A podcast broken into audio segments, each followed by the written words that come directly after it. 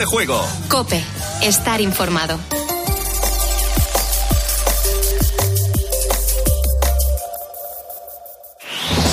Última hora en Cope. Estar informado.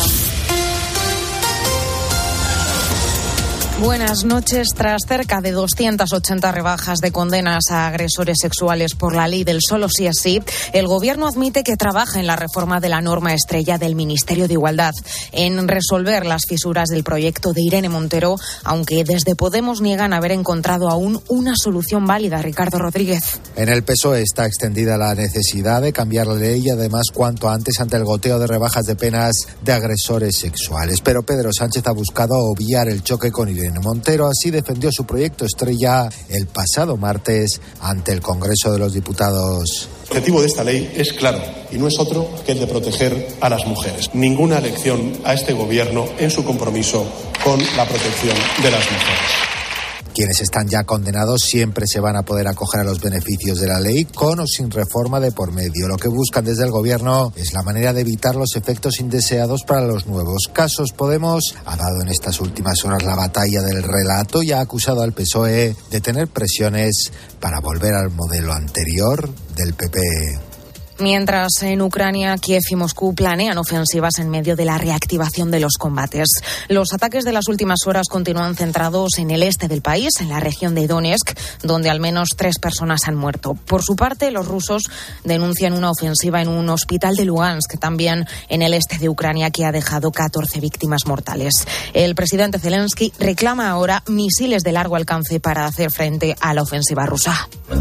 En el Donbass podríamos haber parado el terror ruso si pudiéramos proporcionar a nuestro ejército los misiles apropiados. Para que los terroristas no se queden impunes, Ucrania necesita misiles de largo alcance.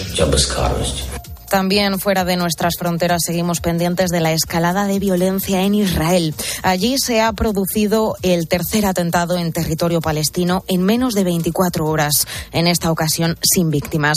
Un hombre armado que ha abierto fuego en Cisjordania. Esto ha ocurrido después de otros dos atentados en Jerusalén, el primero de ellos que ha dejado siete muertos y cinco heridos ha sido el más letal desde el año 2011. Por ello, Jerusalén se encuentra en estado de máxima alerta. El primer ministro israelí, Netanyahu, ha anunciado una respuesta fuerte, rápida y precisa ante estos ataques. Hemos decidido algunas acciones inmediatas. Pedimos a la gente que no tome la ley en sus propias manos. Fue un atentado difícil, como no ocurría hace años con la fuerza de ABC. Cope, estar informado. Y el Barcelona gana al Girona en un partido complicado, Cristina Bejarano. Sí, con mucho sufrimiento se impuso el Barça en Montilivi 0-1. Pedri, el autor del tanto, hace que los blaugranas se lleven los tres puntos y ahora mismo son líderes, metiendo presión al Real Madrid. Tras el partido, Xavi Hernández, técnico del Barça, analizaba así el encuentro. Tenemos que generar, que generar más cosas, ¿no? Pero bueno, esto es cuestión de, de acierto, de talento. Hemos generado no tantas ocasiones de lo normal y al final hemos sufrido, que es cuando debemos tener más calma, más paciencia en campo contrario y no lo hemos tenido y hemos sufrido en, algún, en alguna falta lateral, algún centro y es normal. Pero bueno, partido que me voy satisfecho, está claro, por los tres puntos, pero debemos mejorar en, en ataque, ¿no? Tenemos que generar más cosas en ataque. Hoy continúa la jornada en Primera División con un Valladolid-Valencia a las 2 de la tarde, Osasuna Atlético de Madrid a las 4 y cuarto, Celta Athletic Club a las 6 y media y a las 9 el Real Madrid vuelve a jugar en el Bernabéu tras eliminar el jueves al Atleti en Copa del Rey y lo hará ante la Real Sociedad. Todos los partidos los podrás seguir en tiempo de juego que comienza a las 12 del mediodía y por último no podemos olvidar la cita polideportiva del día con el Mundial de Balonmano. Los hispanos enfrentarán a Suecia a las 6 de la tarde por el tercer y cuarto puesto. Ahora te quedas con la noche de Cope con el grupo Risa. Cope, estar informado.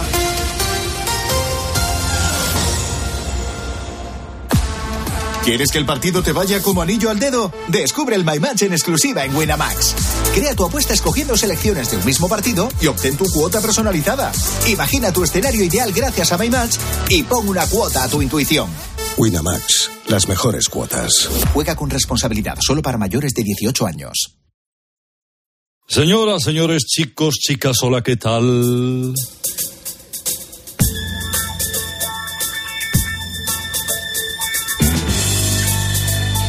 Otra vez, una semana más, sean ustedes bienvenidos a este tiempo de radio que elaboramos, pues como siempre, con muchas ganas. Y tanto y tanto de nuevo. Radio Carlitos, edición Benelux.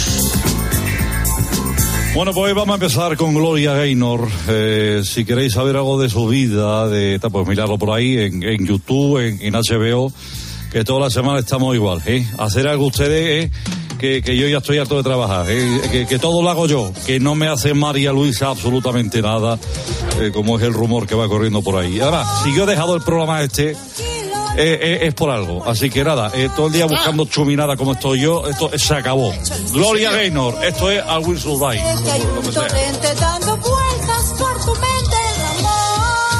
Ha cortado, ¿no, Cooper? La misma hora, el mismo boulevard. La versión es soberbia. Se sigue ahí todavía en línea, ¿eh? Sigue ahí, ¿eh?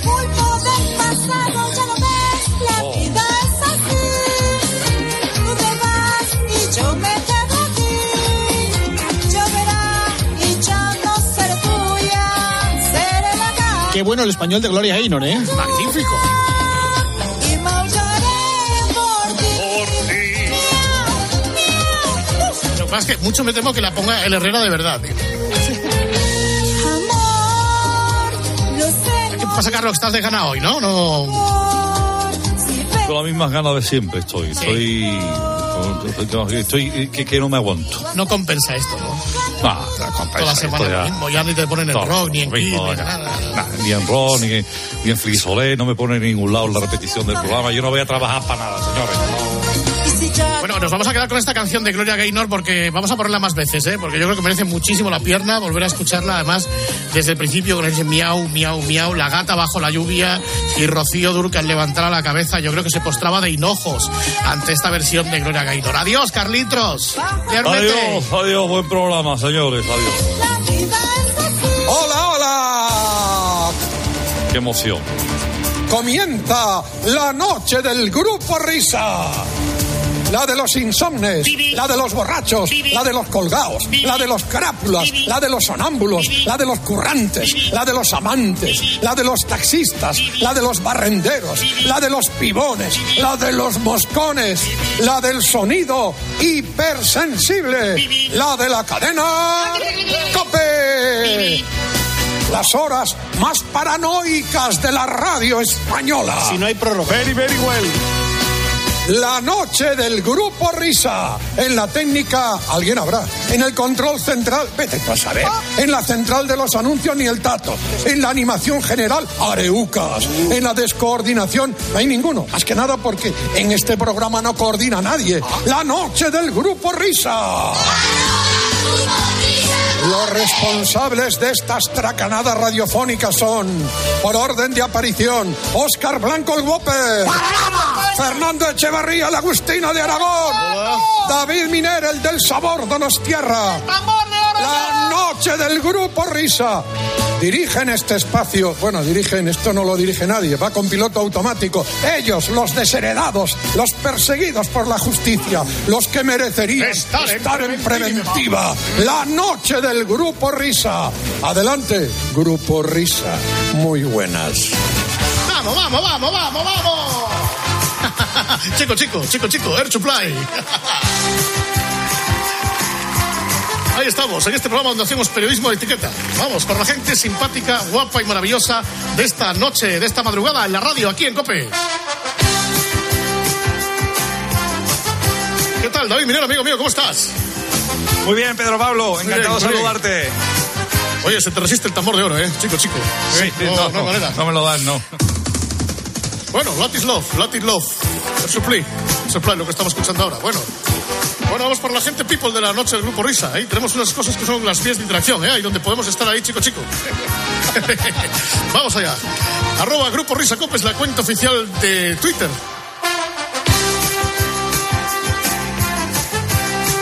Bueno, para la gente people, la people de la noche del Grupo Risa, tenemos el correo electrónico, sí, grupo risa, arroba copet.es. ¿eh? Para ti ordenado. ¿Eh? ¿Te gusta el correo, eh? De grupo risa, arroba eh? Minera, amigo mío, eh. Me encanta, sí. Bueno, bueno, pues ahí estamos. ¿eh? ¿Cómo me gusta? ¿Cómo me gusta? ¿Cómo me gusta la hora y cómo me gusta la sintonía? ¿eh? Ahí estamos. A ver, que me faltan los cuatro grupos de Telegram. Es que claro, yo cuando hacía goles no, no había Telegram. Bastante teníamos con, mandar, teníamos apartado postal donde nos mandaban eh, las cartas para concursar en los concursos de goles. Bueno, pues tenemos un grupo en el Telegram, ¿eh? Donde están los mensajes, donde están los debates, donde está eh, la radio del choque choque, ¿eh? el grupo uno del Telegram, ¿eh? Y bueno, está bueno, en el grupo 2, la señal identitaria de este programa de radio. Chicos, chicos, son las canciones, esas masas, esas canciones que mezclan una con otra. ¿eh? Eh, que quedan maravillosamente bien, ¿eh? Gracias, ahí estamos. Bueno, y el 3, en el 3 están pues, todos los espejitos del programa de Carlos Herrera, ¿eh? Cuando hacía goles ya estaba Carlos Herrera, ¿eh? Chico, chico, ¿eh? La radio del choque choque, también en el grupo 4, con los enlaces del Valle Fiesta de mi paisano Juanma Castaño. Todo lo aprendió de mí, ¿eh? Todos somos de Gijón, ¿eh? Juanma Castaño, está, está Pedro Pablo Parrado, Pipi Estrada, está- todos estamos en Gijón, ¿eh? Es una invasión, ¿eh? Bueno, pues ya está, chico, chico, ¿no? Ya, yo creo que ya vamos a terminar. Vamos a terminar porque tenemos un invitado que tenemos que darle paso. Ahí con estas trompetillas, ahí que nos recuerdan a la época antigua del broadcast, ¿verdad? chico, chico, de finales de los 70. Bueno, venga, vamos ahí, que tenemos, tenemos que hablar con alguien. Va.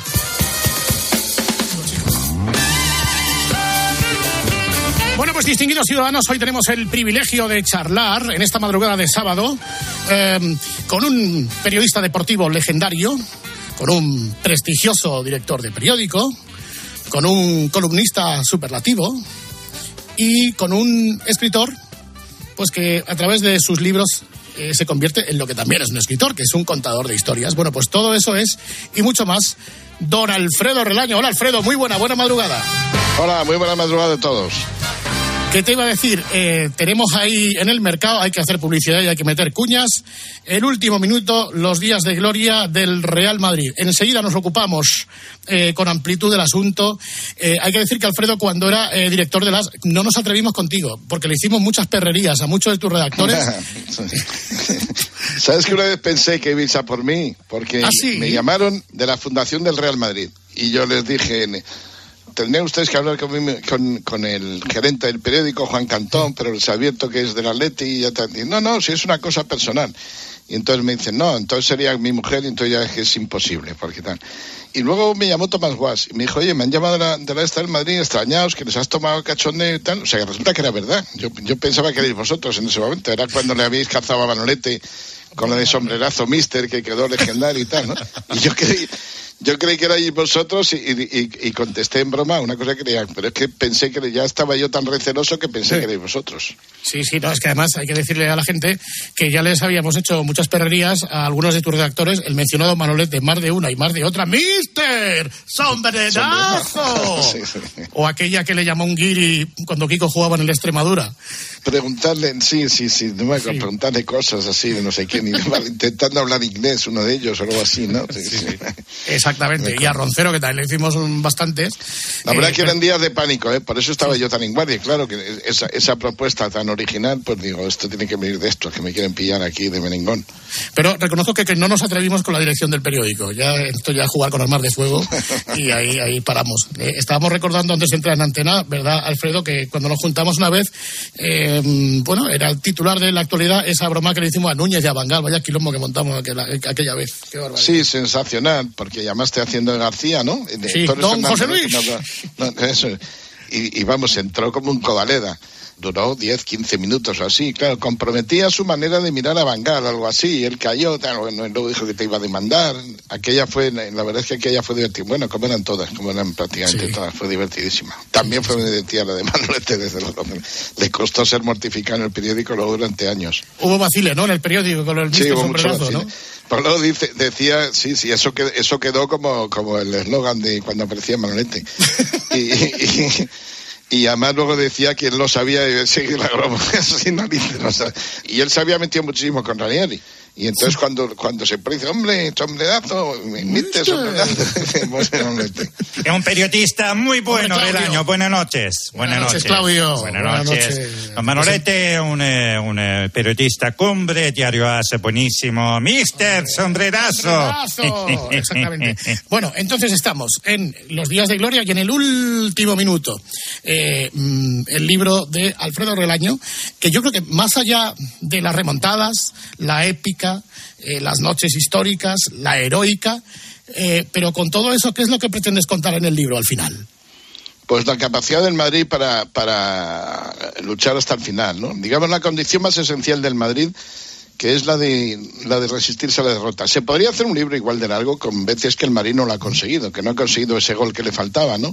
Pero lo, lo que tiene el Madrid, lo que caracteriza su historia es que siempre lo busca, ¿no?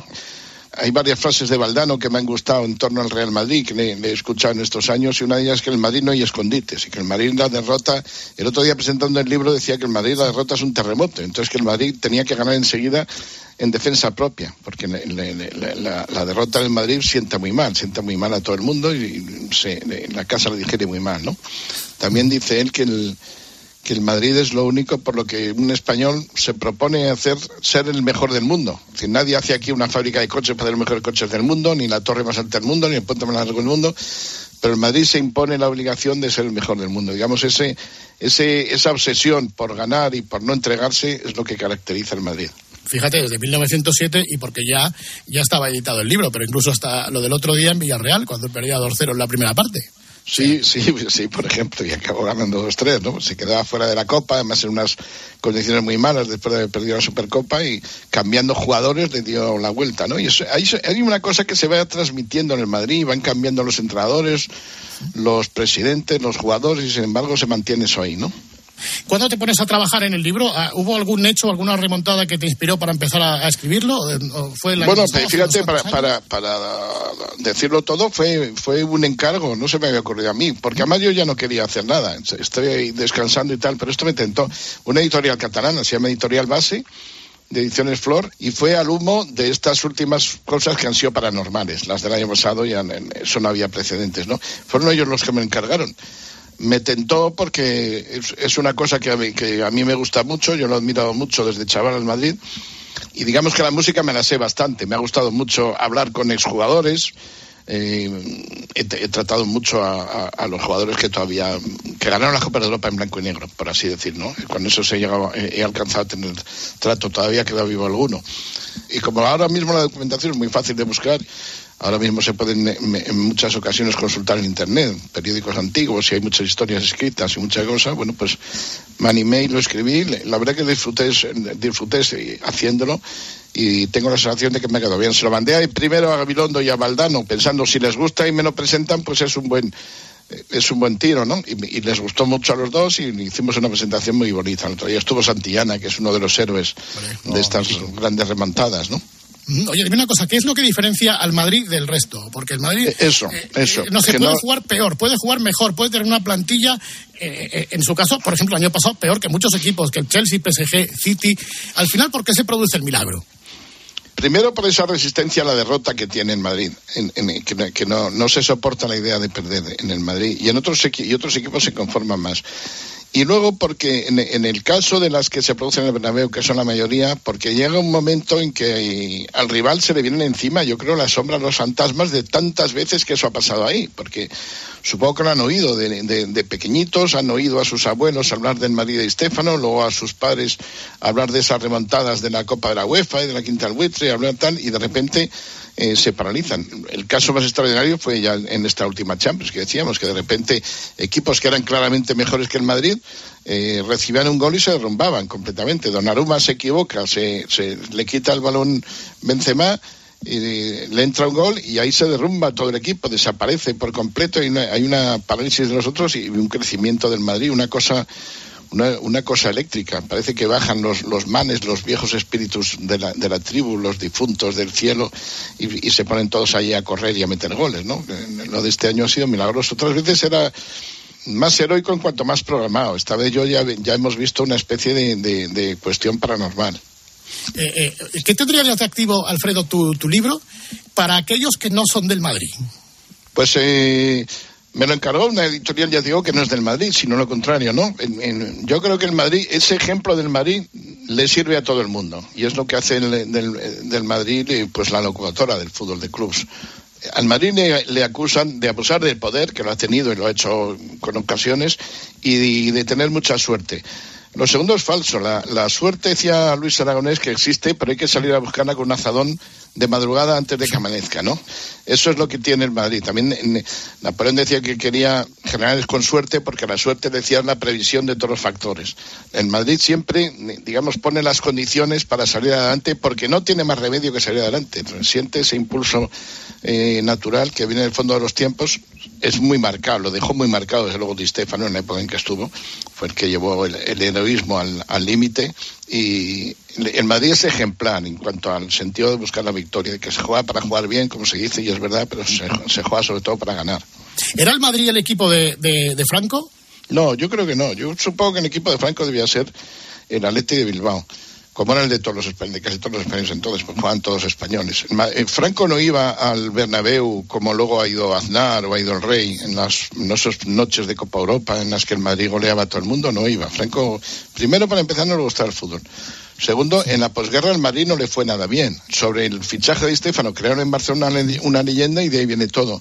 Luego el régimen, ya en el año 60, cuando el Madrid ganó sus cinco copas en blanco y negro, lo aprovechó, presumió de él, dijo a Castilla aquello de que el Madrid era el mejor embajador de España, pero no es una construcción de, de Franco, es una construcción de Bernabéu. Y Bernabéu no era exactamente franquista. Bernabéu era un hombre de derechas, pero era, era monárquico de la conjura don Juanista y no estaba bien visto en el régimen. Yo, si quieres te cuento que en la primera Copa Europa, en Madrid juega, la primera alimentaria la juega contra el Servet, en Suiza. Entonces el Madrid va a Lausana y van a ver a la familia real, que entonces estaba en el exilio, se retratan con ellos en la escalinata de la mansión, en la mansioncita en que vivían. Y esas fotos en España solo salieron en el boletín del Madrid, porque era una de esas épocas que Franco no quería que se hablara de la familia real, porque don Juan estaba a épocas, digamos, conspirando, sobre todo con los ingleses, para ver si se reponía en España un sistema, no que ahora tenemos, una monarquía eh, parlamentaria, pero el en el boletín del Madrid están esas fotos. Las- vamos, son- hay tres páginas de esa visita y ni- no salió ni en el ABC, que era el periódico eh, monárquico de tal. ¿no? no era Beneveo no era franquista, más pensaba que en el régimen había una punta de, de ignorantes eh, oportunistas aprovechados. Y, y lo que era es eso, monárquico, de derechas, desde luego. Fue un hombre de la seda en- antes de la guerra y en la guerra, en la guerra se incorporó, cuando se fue de Madrid se incorporó y fue hizo, la guerra como cabo en el frente de Cataluña, ¿no? No es justo decir que era franquista, aunque hay cosas en las que coincidía con el franquismo, por ejemplo, el horror al separatismo, ¿no? Eh, la última pregunta del Madrid en blanco y negro. Eh, cuéntale a los niños lo que eran las, ah, ya que has hablado de Bernabéu, las santiaguinas, porque ahora no se lleva, pero le llamaban mujerzuelas, ¿no? Los jugadores. Sí, hay, una, hay en la primera hay un episodio muy bonito que, es uno, pero los grandes heroísmos no, no han sido solo en el Bernabéu, han sido a veces fuera. El Madrid había ganado 4-2 en casa al Rapid de Viena y cuando hizo el partido de vuelta parecía suficiente. Cuando hizo el partido de vuelta se encontró con que nada más empezar un tío que tenía un clavo en tal le, abrió al central el muslo, se lo tuvo que llevar el masajista a un hospital, porque tenía un, tenía un corte de, una, de un palmo de largo, ¿no? Todo el muslo. Y, además Juan- Juanito Alonso en una de esas pues se rompió un- el dedo de una mano. Y el Madrid estaba perdido 3-0 en el descanso. Eran 10 y, y un portero con la mano mal. Y estaban asustados y acobardados. Y entonces bajó eh, Bernabéu, me cuenta Antonio Ruiz, que estaba de suplente ahí, que se abrió una puerta de repente, apareció en el quicio, que además tenía una planta imponente, porque era un hombre alto, había sido era alto para la época, y además entonces no había empezado a menguar aún. Pues apareció, era alto y empezó a darle gritos, a dar, a- dando con el sombrero en la puerta, mujerzuelas, son ustedes son las mujerzuelas, me están haciendo pasar vergüenza, no saben lo que tal. Este país que tiene un montón de migrantes fuera de Europa y que, lo único que tienen que fijarse es el Real Madrid y, van orgullosos al trabajo el día siguiente cuando el Madrid gana y van a hacer ustedes avergonzados, dando golpes tal, tal. Y, si les queda algo de cojones, salgan ahí y, por lo menos no hagan el ridículo. Y se fue. Y bueno, eso les reactivó. Entonces el Madrid en el segundo tiempo, tirado muy arriba, sobre todo por Di Stéfano, se organizaron en la defensa de una manera distinta a la que había hecho el entrenador, que a todo esto no dijo, no dijo ni pío, porque a ellos les faltaba un defensa, que era Oliva. Entonces al recomponer eso no lo habían hecho bien. Y marcó un golazo Di Stéfano de tijereta, desde fuera de de Real, que pegó el larguero, subió, subió, subió, subió, me lo contaba así Antonio Ruiz, subió, subió, subió, y lo iba, lo iba a arrebatar de cabeza a Marsal cuando el Di Stéfano corriendo dijo, aparta, y se, puso de espaldas, le pegó de tijera y metió gol. Ahí acabó 3-1 el partido, y ya el partido de ese empate lo pasó el Madrid. Bueno, al acabar, al acabar esa, el, el encuentro, pues baja Bernabéu y le dice, vengo a pedirles perdón, no eran ustedes unas mujerzuelas, se han portado como tíos, tal, tal, tal, no sé qué. Esa fue la primera y bueno, de cuando, cuando él invocaba mucho lo- los emigrantes, que era una una cosa que a la gente más joven ahora pues le sonaba rara, pero entonces no venía la gente a buscar trabajo aquí, que no lo había, sino que se iba gente, fuera de España se iba mucha gente a la Europa rica, se iban mucho a, a Suiza, a Alemania, a Bélgica, a- y bueno, se veían las salidas, en, se veían en el nodo las salidas, se, hacía gala de eso, porque estaba organizado. Entonces iba la gente del, campo y de los pueblos y de, las tal, pues con su manetita tal. Había mucha obsesión con las divisas, decía, mandan divisas, que hacía mucha falta divisas, divisas la moneda extranjera, ¿no? Y además traían una buena influencia porque veían, una, veían cosas y una forma de, vivir desde libertades políticas a sexuales a mentales que luego aquí pues iban poco a poco impregnando esta sociedad, ¿no? Yo te estoy hablando de los 50, en los 60, ¿no? Los 50 les tocaba la fibra, ¿no? ¿Ha visto Florentino cómo te tienes que juntar otra vez con Relaño? A ver si... Sí, es que Eh, sí. presidente... Don Alfredo, ¿qué tal? No, sí. Alfredo, Hola, sí, buenas, sí. hombre, encantado. ¿Qué tal, Alfredo? ¿Cómo estás, hermano? Muy bien de ser. Yo creo que la fe madridista nos puede acercar, ¿eh? Pues sí, hombre, evidentemente. Eso... Vamos a ver, don Alfredo, cuando, cuando hay algo en común entre, entre dos personas que, pues, que saben mucho de fútbol, eh, bueno, una más y otra menos, eh, yo sé más que usted, usted. usted perfectamente. Pero bueno, siempre, siempre tenemos un punto común, pues que, pues que pueda desembocar pues, eh, en una amistad, eh, que al final yo creo que va a ser una amistad para toda la vida. Eh, entonces yo, a partir de aquí, le voy a hacer una pregunta que no le ha hecho nadie en la vida y me gustaría que los oyentes de ese programa pues también supieran su parecer. ¿Haaland o Mbappé? Viendo lo que está haciendo uno y lo que está haciendo el otro, que es descomunal lo de Rubio. Sí, yo Haaland, yo Haaland, ya, ya Haaland. Aparte de que el otro nos dejó con un chasco, ya Haaland, porque me parece como una bomba atómica, que si la guerra te va mal, tiras la bomba y, y- y la ganas, ¿no? Yo Haaland, presidente. ¿De dónde vienen tus desavenencias con, con Florentino? Pues vienen eh, primero de cuando estuvo Mourinho. A mí Mourinho no me gustaba nada la manera y que y él y, y- y Florentino, claro, como siempre se las daba de que controlaba todo y Mourinho le reclamaba y, ahí empezamos, porque al principio nos tratamos y luego de su manera de, de tratar la prensa, de que le influyen en la prensa, ¿no? Que eso ya me, me ha parecido absolutamente excesivo y ha conseguido muchas cosas, desgraciadamente. Yo creo que ha, que ha conseguido llevar a la prensa deportiva, aquí igual me paso vicios propios de la prensa económica. Y sí que al decir esto a lo mejor me paso, ¿no? Pero, y, y bueno, pues ahí, pues poco a poco, y ya llegó un momento que dejó de cogerme el teléfono, me puso una demanda que perdió, me puso una demanda absurda que perdió. Y, Cosas de y- niños, Pero, ¿no? pero bueno, pero bueno, yo, yo, y por otro lado, yo, yo valoro, yo valoro muchos aspectos de la forma en que está llevando el Madrid. Sobre todo, hay una cosa que le empalenta mucho con Bernabéu, que es que en, en el, en el Madrid existe la autoridad del club sobre los caprichos. O sea, eh, esto que le ha pasado al Barça con, con Messi y con Piqué, al Madrid no le ha pasado ni con Cristiano ni con Sergio Ramos. Fíjate que son do- dos paralelismos que se pueden establecer perfectamente. Piqué se llevó una barbaridad de dinero, cuando Sergio Ramos pidió más de la cuenta o empezó a alargar la carrera, pues se dijo, pues mira, necesarios todos, imprescindible ninguno, ¿no? Y el mismo caso Cristiano. Messi, Messi y su pandilla han, han sido una carcoma para el Barça, que ha dejado las vigas en ruinas, ¿no? Y sin embargo, pues, pues a Cristiano eh, que era que era igual de caprichoso, se le han moderado las cosas, se le han moderado los sueldos y cuando ya eh, la cosa mm, era insostenible, pues se le dejó ir por 100 millones porque por delante de todo está el club y, y, y eso le va bien. Eso es una visión muy muy de Bernabéu también que tiene Florentino era era un, un admirador de, me, me sacaron unos cuatro o cinco años a mí y era y era un seguidor del Madrid en los tiempos de Bernabéu del, del bernabeuismo central no de, de- de esas esas épocas de las copas de Europa en blanco y negro y las demás y, y- y- y en muchos aspectos lleva el club así ¿Pero qué pasa, Alfredo? ¿Qué crees? ¿Que Florentino es mal encajador? Bueno, no solo es que encaje mal las críticas, es que la, la, la falta de calor en el elogio ya le enfurece. no se trata solo, solo de, de, de criticarle, es que ya te digo, si te quedas corto, le- eso le enfurece. Era socio del Madrid y a la vez del Atleti. ¿Cómo le explicas eso a los queridos niños? Era muy frecuente entonces, ¿eh? Si te gustaba mucho el fútbol, pues era, era frecuente, porque así ibas al fútbol todos, todos los domingos. Por entonces, por entonces en los 60, 60 y pico se empezó a televisar un partido de liga eh, todos los domingos, o casi todos los domingos, a las 8 de la tarde. El fútbol a las 4 y media, a las 8 de la tarde. Entonces ya eso saciaba algo, pero antes era muy frecuente. Entonces yo, yo tenía, ya- además yo no tuve televisión hasta el 68, ¿no? A mí me, me empecé a ir al fútbol por el Madrid. Mi padre era del Madrid, mi hermano del Madrid, me hicieron socio del Madrid cuando yo tenía 12 años abonado además de asiento y tal, pues ya era muy pequeñajo, si no de pie no hubiera visto nada, ¿no? Y ahí me atrapó el fútbol, era la última época de Stefano Puskas, ¿no? Era ya el Di Stefanismo tardío. Cogí dos temporadas de Stefano y cuatro Puskas, por así decir. Por eso envidio, envidio a Florentino, por ser cuatro años mayor, pues ha, pillado más años de Stefano. Entonces, me dio por ir también al Atleti, iba yo sacando entrada, cogí los dos últimos años del Metropolitano, me gustaba también el fútbol del, Atleti, que era distinto. Yo era muy del Madrid, y bastante antiatlético.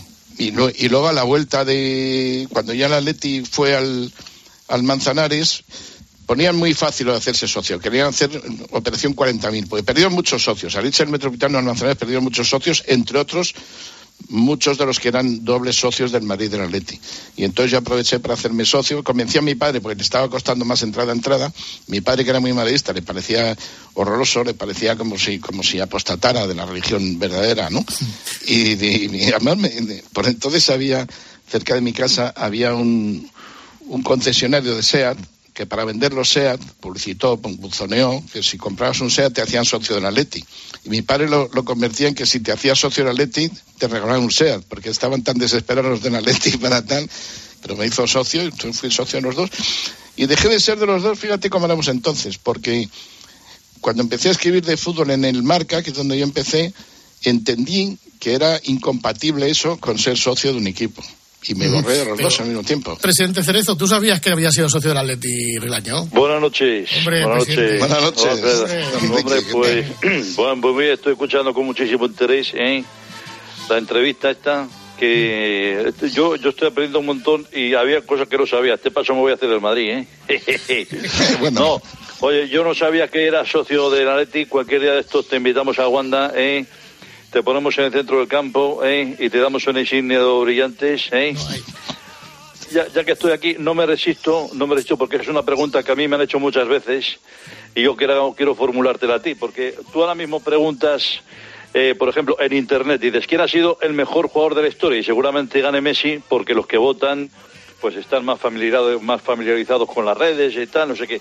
Pero tú que has visto jugar a los cuatro, tú que has visto jugar a Pelé, a Di Stéfano, a Messi y a Maradona, y además con criterio y sabiendo qué es lo que hacían y tal, para ti, ¿cuál de los cuatro ha sido definitivamente el mejor? Yo me quedo con Di Stefano, porque hacía, hacía tres funciones y además metía los goles que tiene que meter el mejor delantero centro en la función de, de ataque. Era menos preciosista que, que los demás, desde luego, pero tenía un rendimiento, digamos, para traerlo a esta época, que sería como empalmar a Casemiro, Zidane y Ronaldo el gordito. Hacía las tres funciones y las hacía igualmente bien las tres, te armaba todo el equipo.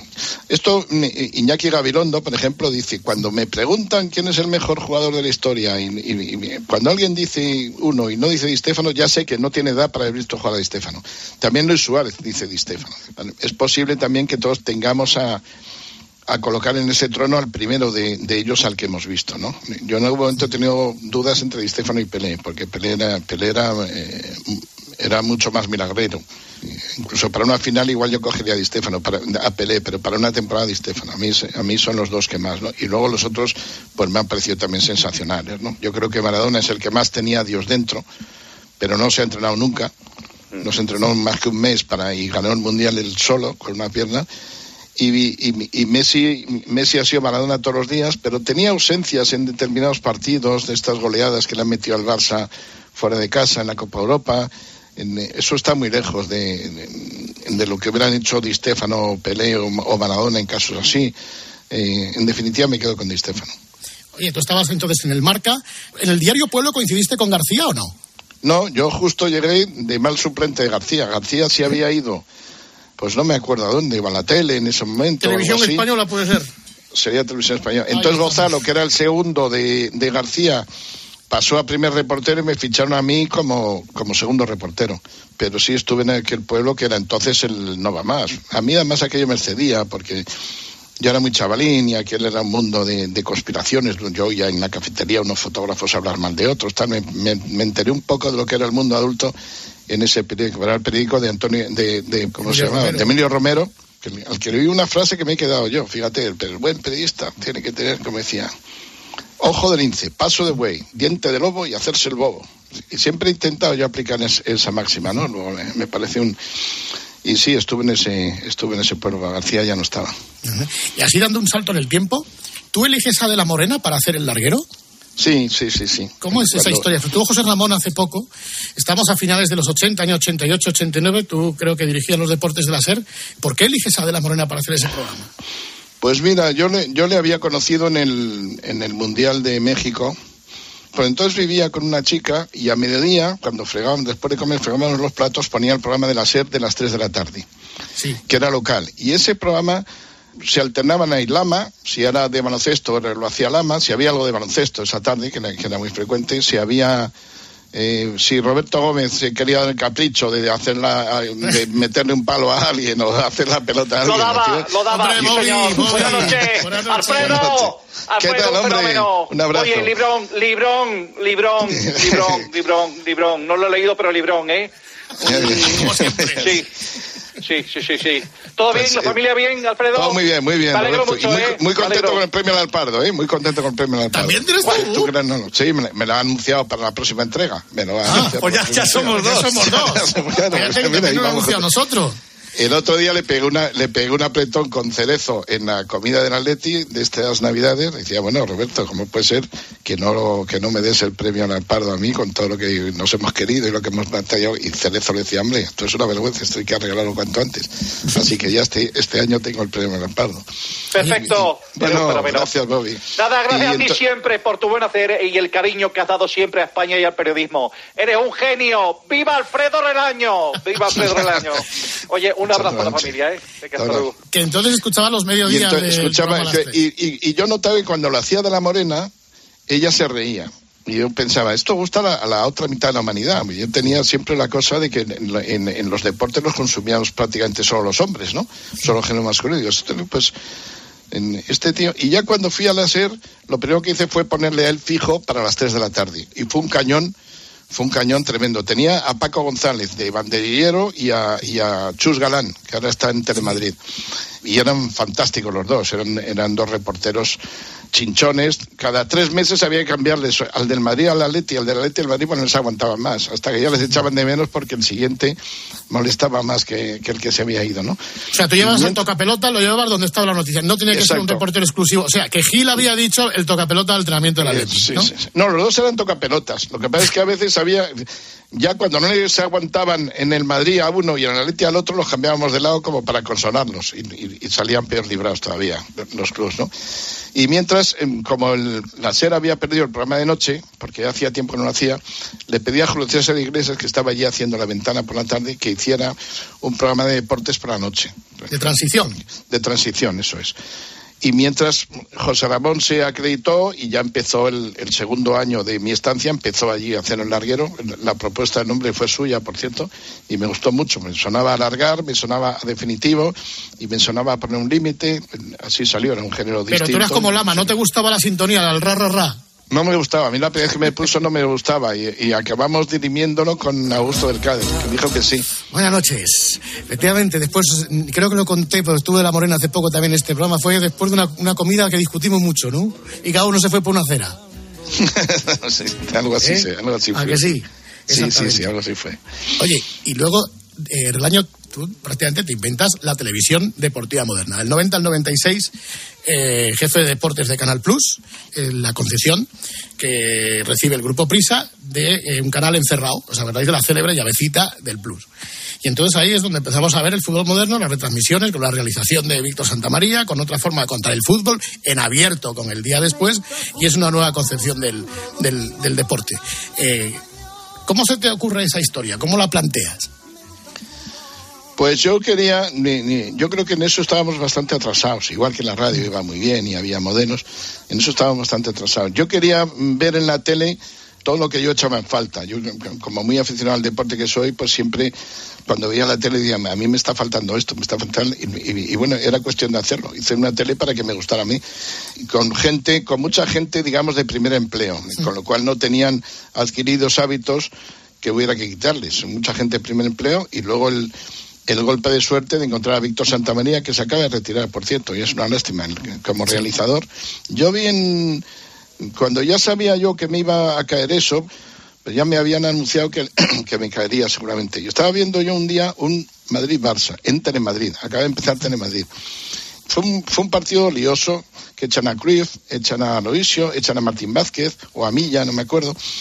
Y yo, yo vi que todo lo que pasaba salía explicado inmediatamente. Había repeticiones de cámaras que explicaban perfectamente lo que había pasado. La primera que se veía eso. Eso ahora parece bastante normal, pero la primera que se veía. Y yo pensé, si esto me cae, yo voy a buscar quién hizo esto para cogerle de realizador, ¿no? Resulta que lo habían hecho los de la Gallega, porque Telemadrid todavía no tenía, eh, no tenía equipos, acaba de salir. No iban a contratar a los de la Catalana, que ya estaba funcionando, para un Madrid-Barça. Y entonces resulta que la Gallega pues tenía un equipo de deportes muy, muy, muy bien rodado. Estaba ahí, le llamé, a Víctor Santamaría, que resultó no ser gallego, sino de Ávila pero trabajaba allí con cuatro ayudantes de realización gallegos que eran unos tíos magníficos. Eran nocturnicios, pendencieros, bebedores y tal, pero para el trabajo eran impecables. ¿eh? O sea, a la hora que había que estar estaban, con los ojos rojos, eso sí, pero estaban y funcionaban. Y con esos fue con los que con los que hicimos las transmisiones esas em, que gustaron mucho, luego el día después. Además, había una cosa que te obligaba mucho. Mira, esto puede ser una cosa madridista también. El ser una televisión de pago, tenías la sensación de, de vivir con una presión distinta, de tener que hacer las cosas de una manera especial y mejor, porque tú estabas cobrando, de nuevo, esto ahora es normal, pero estabas cobrando por ver la tele, entonces eso es una impertinencia. Yo creo que hubo gente hasta que no, no se quiso, no quiso apuntarse a, la aventura porque le parecía esto va a fracasar seguro, como vas a cobrar por ver la tele, es como si yo te pido la hora y me, y me, me pides un euro por decirme la hora, ¿no? La tele era gratis, era, era un bien mostrenco, ¿no? Y eso obligaba mucho a un cierto camino de, y, y, y reveíamos todos los programas, todas las transmisiones, todos los días después, los reveíamos todos juntos, los 20 que éramos del equipo, todas las semanas veíamos criticando, viendo tal, y estamos mucho juntos. Hay entre esa gente de primer equipo, hay gente que luego le ha ido de primer empleo, que luego le ha ido muy bien. Por ejemplo, Antonio Daimiel empezó allí, Julio Maldonado Maldini. ¿De dónde sacas a Maldini? Porque Nicolás ¿no Sabat- estaba en la radio antes, Maldini en la radio, antes que la tele. ¿o de dónde No me dejaron, no me dejaron porque por un tocahuevos de estos que decía que no tenía voz para la radio y no me dejó. De Maldini me vino una vez José Ángel Sánchez, perdón, José Ángel de la Casa, ¿no? Me vino con una carta de un tío que le, que le decía que tenía vídeos de partidos y que él coleccionaba y que si, si tenía José Ángel para intercambiar. José Ángel no tenía, pero yo sí tenía. Yo, yo había sido un proto Maldini, no con vídeos, sino con películas de Super 8, figúrate. Y José Ángel había estado alguna vez en mi casa viendo partidos antiguos. Yo me hacía comprar en Inglaterra, pero muy poquitos, ¿eh? 8 o 10. Ahí los hemos visto con Boscov, los hemos visto con, con García Traide, aquel entrenador que tuvo la Leti en esa época, ¿no? Y entonces me dio la carta. Y en la carta adjuntaba 30 folios escritos por las dos caras de partidos que él tenía. Y cosas que, cosas que para mí eran completamente inalcanzables. Digo, este tío, ¿de dónde saca? Yo pensé que tenía hasta una tienda de cintas de vídeo y de electrónica, porque pensé el capital que era eso en, en- en cintas. Y le llamé, llamo a su casa, se pone una mujer, quiero que Julio Maldano, el padre o el hijo. Y cuando me dio a dudar, me dijo, ¿es para algo de fútbol? Sí, pues entonces el hijo. Y se puso un chavalín con una voz muy aflautada, te estoy hablando del año, no, 80 y bastantes, vamos, para antes del 90. Y ah, sí, yo tengo tal. Y ya nos vimos, me, me, me- me maravilló. Y él resulta que le, le dio la fiebre del fútbol, grababa todo y empezaba a mandar a las revistas esas que hay eh, en el mundo, cambio banderín de este por este, revistas inglesas, francesas, tal. Me empezó a mandar cartas, cambio partidos del Madrid, del Barça, de la Liga Española, tal. Y así fue creando, con una tenacidad enorme, fue creando una especie de, de red críptica de los 8 o 10 mejores coleccionistas del mundo que se mandaban cintas unos a otros. Tenía la casa, él vivía eh, en un- una gente de Leganés que vivían, digamos, clase media-baja, en un piso bastante pequeño, un solo hijo, y un piso de 80 metros que estaba todo inundado de cintas. Tenían todas las paredes, las paredes del pasillo, debajo de las camas, hasta el armario de la alcoba de los padres. Le, ten- le tenían la Tenía mayor cintas, ¿no? parte. Bien, Sí, sí, tenía cintas de eso. Y claro, ya con eso yo me quedé enamorado con él. Se lo, se lo presenté a Luis Suárez porque cuando iban a ir al Mundial de Italia, porque nos tocó con Corea. mi hijo Suárez, que no tenía ni idea de Corea, le dijo, yo tengo un chaval que, ¿cómo va a tener? Sí, hombre, sí, yo te junto y fuimos a comer y le dijo, ¿tú tú dónde estás? Sí, tenía todos los partidos de clasificación de Corea y además le dijo, además te voy a traer tres partidos de no sé qué, porque juega no sé quién, que ha estado lesionado con ligamento, pero seguramente en el Mundial le iban a llevar, tal, tal, y quedó maravilloso. Así que cuando fui a la serie intenté llevarle, porque sabía muchísimo fútbol internacional. No le importaba nada el fútbol español a todo esto, ¿eh? Nada, ¿no? Él, él no veía un Sevilla Leti Bilbao ni a tiros. En la vida. En la vida. Y ahora, a medida que ha habido habiendo más extranjeros, pues ya ve más el fútbol español, pero no veía ni, ni, ni a tiros eso.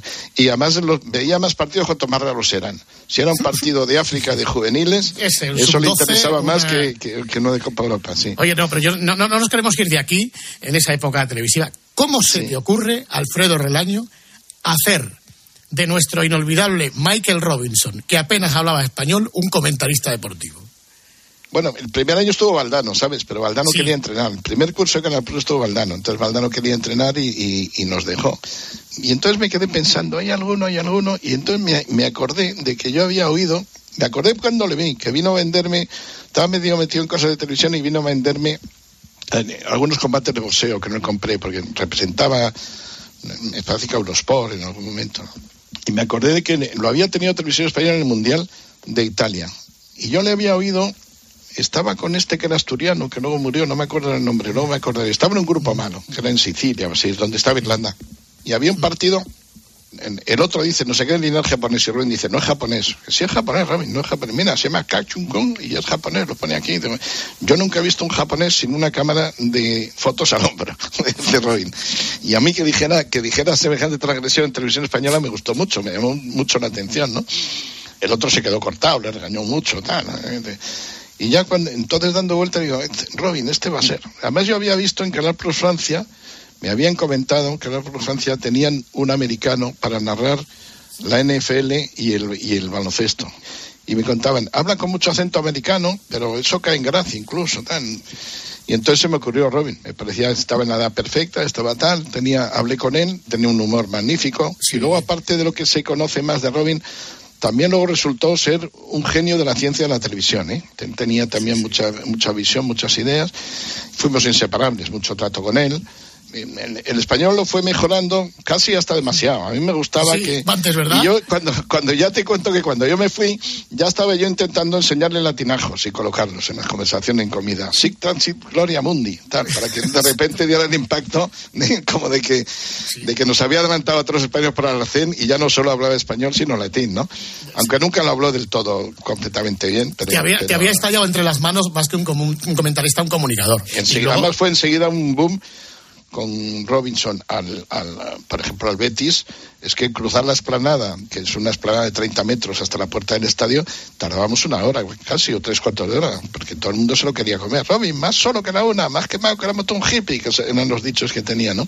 Se le- fue un boom que se le, se le quiso enormemente. La familia de él, cuando murió, se quedó sorprendida, pero le acusaban mucho a él, vamos, le acusaban, una manera de decir, de haberse españolizado tanto, ¿no? Y se quedaron muy sorprendidos del eco que tuvo el fallecimiento de Robin en, en toda España, ¿no? Bueno, pues fíjate que nos hemos zampado la hora y nos quedan los 23 años de Alfredo Relaño, director del diario AS, y nos queda el balón de oro, que Alfredo es el periodista español que vota y que elige el balón de oro en nombre de nuestro querido tras El mayor honor que había tenido hasta lo del premio al Pardo. hasta el premio al Pardo. Así que no sé, despídele tú, Emilio Butragueño, a Alfredo Relaño. Bueno, eh, Alfredo es un auténtico fenómeno, eh, lo ha quedado totalmente demostrado. Eh, no sé lo que opinará de aquel partido de- del, eh, del Real Madrid con 11 extranjeros. Mm, seguramente lo dirá en una palabra, 3, 2, 1, 0. Adelante. Pues no me gustó mucho. No Gracias, gustó Alfredo. Relaño, no te gustó. gracias. Y hasta aquí la entrevista eh, con Alfredo Relaño. Gracias, don Emilio. Butragueño. Gracias, don Emilio Butragueño. Sí, señor. El último minuto, días de gloria del Real Madrid, ya en los, eh, en los mejores establecimientos del sector. Naturalmente, el libro de Alfredo Relaño, a quien le agradecemos que haya estado con nosotros en este horario absolutamente anticonstitucional. Un abrazo, Alfredo, y muchas gracias. Muchas gracias. Gracias, querido amigo. Fuego en el cielo, llamas en lo oscuro.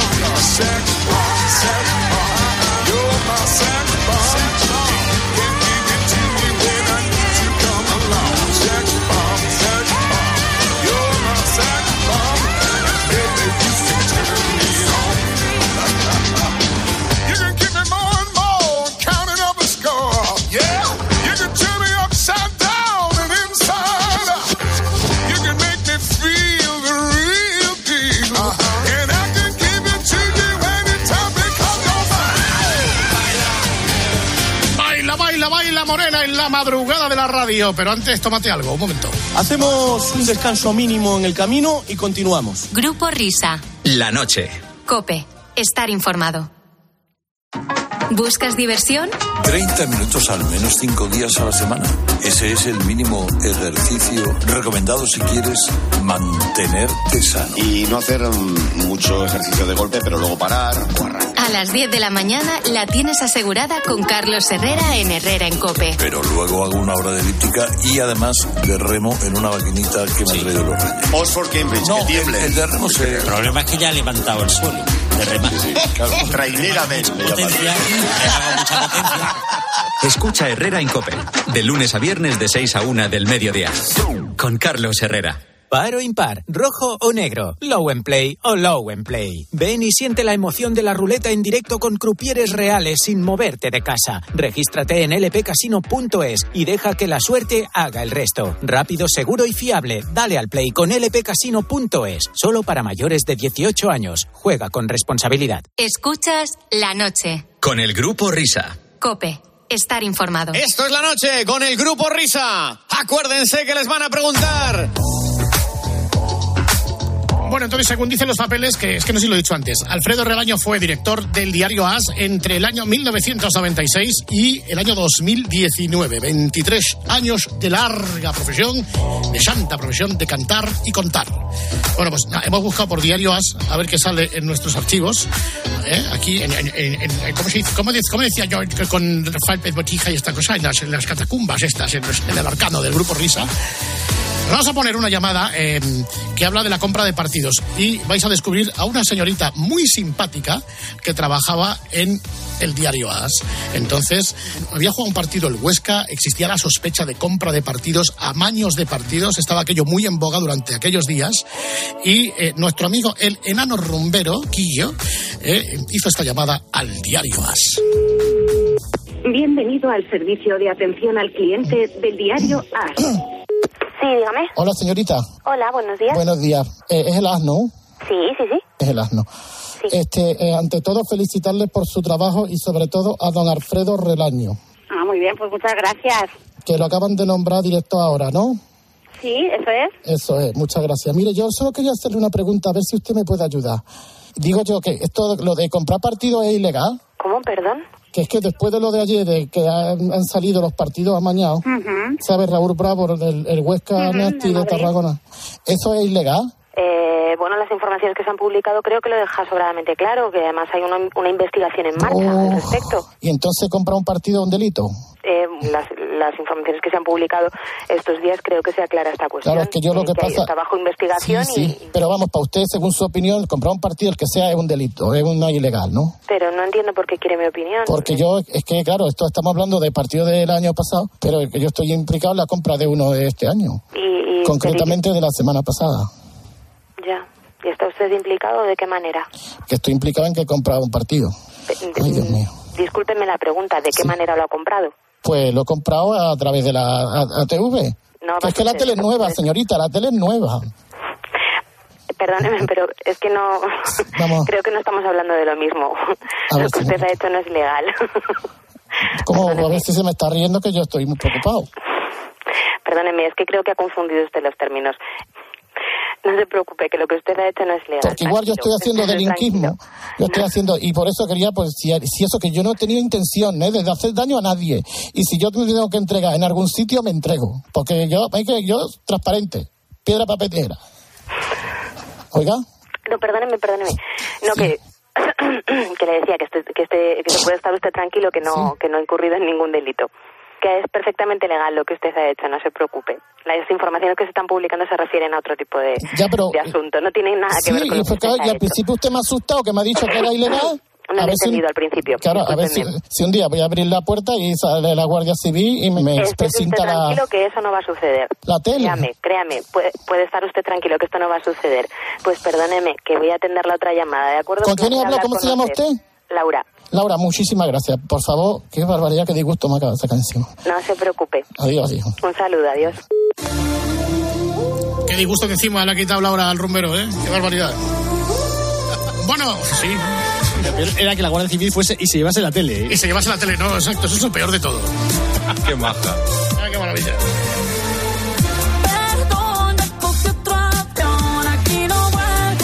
dejando sonar la canción por si no la pillabais.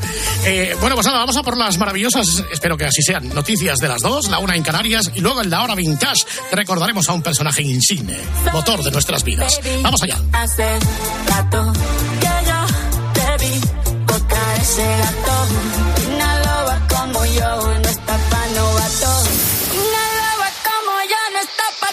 como tú como tú.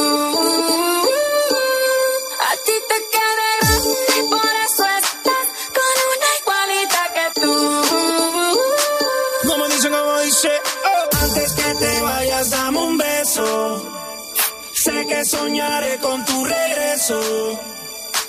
Mi vida no es igual, ahora que te perdí, ¿cómo te voy a olvidar?